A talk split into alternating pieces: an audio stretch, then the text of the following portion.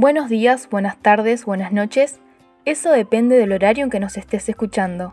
Te damos la bienvenida al podcast de CDJ Colonia. En esta ocasión nos acompañan Sabrina Rodríguez de la lista 12 y Marco Lorenzi de la lista 904. Hoy, 7 de julio, es el Día Nacional de la Educación Física y el Deporte. ¿Qué importancia tiene la educación física para ustedes? ¿Por qué es importante incluirla en la currícula escolar? Eh, yo creo que es una actividad necesaria, eh, ya que fortalece el trabajo en grupo, el compañerismo y además para que los más chicos vayan aprendiendo sobre el deporte y, lo que, y que lo tomen como un hábito y lo tomen como una costumbre para el futuro que se siga practicando y que sigan haciendo actividad física. Eh, bueno, para mí la educación física es, en primer lugar es de suma importancia para la salud, ya que hoy en día em, ya desde la niñez han visto muchos casos de, obesidad y bueno, también em, es, los deportes eh, fomentan el trabajo en equipo, el compañerismo, el, el querer aprender sobre diferentes técnicas, el buscar un hobby para que cada uno pueda eh, desestresarse, eh, pensar en otras cosas. El deporte es como un complemento sobre todo. Por eso está bueno que desde, desde niños se nos inculque la educación física. Eh, más allá de que en la escuela eh, los niños tienen educación física, pero estaría bueno que también haya más educación física a lo que es a nivel grupo, porque hoy en día se ve que la educación física es más como general, eh, ¿cómo puedo explicarlo? Es como que se, se, toma más en lo funcional, en abdominales, eh, trabajo de una sola persona. Y estaría bueno el, fomentar más el juego, el juego en equipo, juego de roles, el ayudar al otro. Sobre la actualidad de la educación física en Uruguay, ¿cómo piensan que estamos parados? Bueno, yo busqué datos de la UDE y dice que el 45% de los mayores de 18 años realiza algún tipo de actividad física. Este, yo creo que en ese sentido tenemos que, mejorar ese porcentaje teniendo en cuenta lo bien que hace a la salud. Y para mayores de 50 años, solo el 37% realiza actividad física.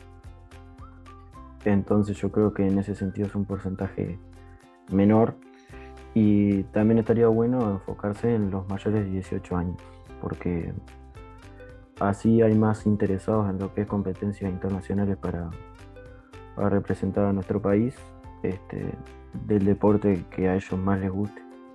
Eh, bueno, en mi caso pienso que Uruguay está muy lejos de ser un país deportivo porque mm, no se fomenta, como vuelvo a repetir, no se fomenta el, deporte en sí. Eh, se fomenta más como el deporte de fútbol que otro tipo de deportes.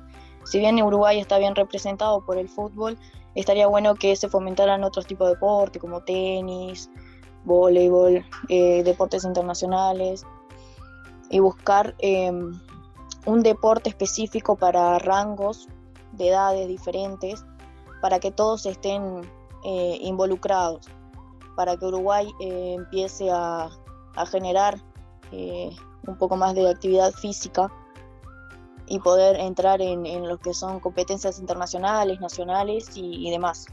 ¿Qué piensan sobre la profesionalización de la actividad deportiva en clave de descentralización? yo creo que ese es un tema que deberíamos mejorar. Este, que todos tengamos un acceso fácil al deporte que más querramos este, practicar. Que no tengamos que ir a, otra localidad para, para practicarlo creo yo que el, que el deporte más afectado en este sentido es la, natación, porque no todas las localidades tienen una, una piscina en el cual practicar este deporte. Entonces yo creo que esos son temas que deberíamos ver y tratar de, buscar soluciones. Eh, bueno, eh, con respecto a lo que es educación física, ya sea el perfeccionarse eh, la descentralización estamos muy lejos.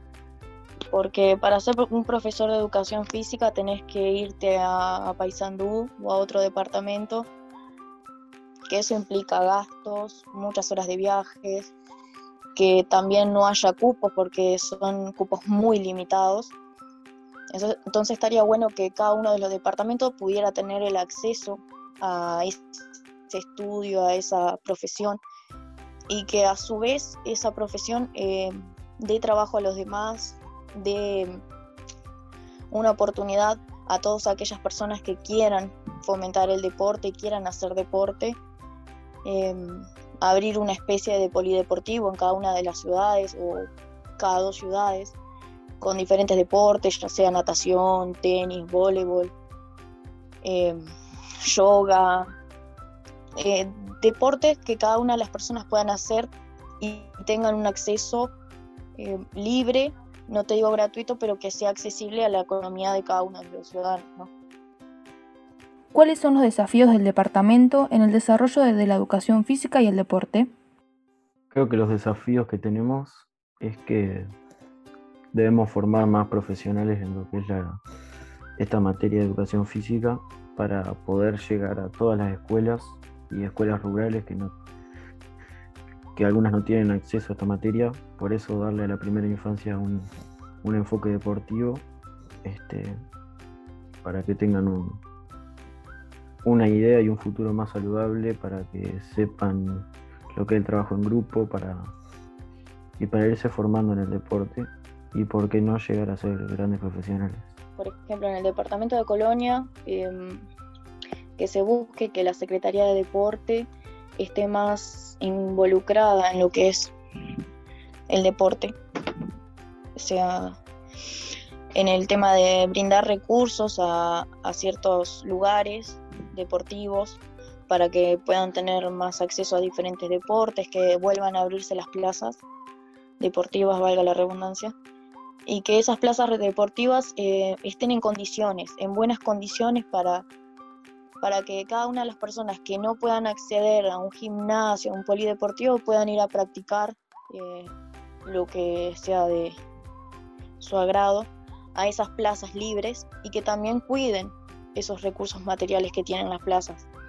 Y yo creo que es eso, eh, más que nada, que en el departamento de Colonia faltan recursos, falta gente que, que se ponga las pilas y quiera involucrarse más en el cuidado de los deportes, en lo que es el perfeccionar el deporte, en, buscar alternativas para eh, que todos podamos em, participar y que incluso la Secretaría de Deportes brinde ese apoyo, brinde esos recursos, em, brinde talleres para que pueda eh, aquellas personas que quieran ser profesores de educación física tengan la oportunidad de hacer un curso sin tener que viajar a, otras localidades o a otros departamentos para poder realizarlo. Yo creo que más que nada es un conjunto tanto de comunidad como del ejecutivo de que todo esto funcione. Les agradecemos por haber venido y por ser parte del podcast de hoy y a todos ustedes del otro lado les agradecemos por ser parte y por permitirnos compartir este espacio con ustedes. Nos reencontramos en 15 días.